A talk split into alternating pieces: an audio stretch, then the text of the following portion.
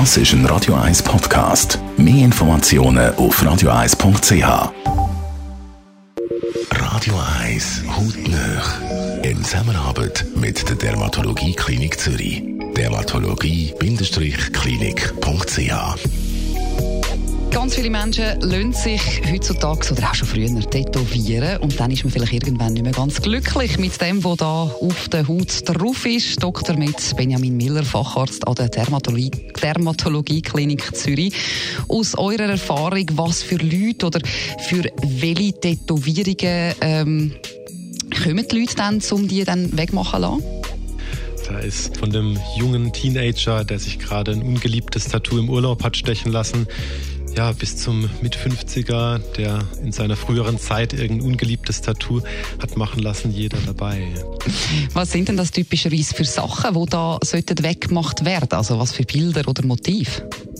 Ganz gemischt. Das kann von der Ex-Freundin der Name sein, der irgendwo an Körperstellen tätowiert wurde. Das kann genauso ein Haustier sein. Eine Waschmaschine habe ich schon gehabt, die sich jemand hat tätowieren lassen das Pferd auf dem Bauch, das dann größer wird, wenn man schwanger wird. Äh, oder auch ganz häufig die Tribals, was vor 15 Jahren modern war, gerade hinten am Steißbein, da stören sich heute viele Leute dran. Kann ich gut verstehen und das lässt sich zum Glück auch alles gut entfernen. Tönt irgendwie noch recht amüsant und schwer vorstellbar, dass man sich eine Wäschmaschine tätowiert. Ähm, wie startet man eigentlich so eine Tattoo-Entfernung? Üblicherweise trägt man erstmal eine Betäubungscreme auf. Man muss sagen, die Tattoo-Entfernung ist nicht ganz schmerzfrei. Jeder, der ein Tattoo stechen lässt, ist schon dran gewohnt, aber die Tattoo-Entfernung toppt das sicher noch mal ein Stück weit. Man hört richtig das Pigment knallen manchmal, weil man muss ja diese Pigmente, die in die Haut eingebracht werden, zerstören und das kann man nur mit einem thermischen Impuls. Das heißt, durch die Hitze wird das Pigment zerstört. Das Tattoo blasst mehr und mehr ab. Üblicherweise braucht man drei bis sechs Behandlungen.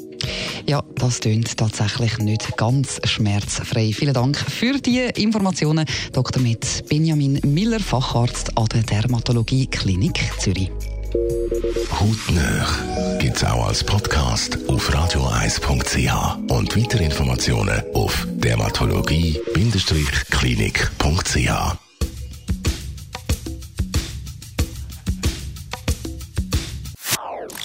Das ist ein Radio 1 Podcast. Mehr Informationen auf radioeis.ch.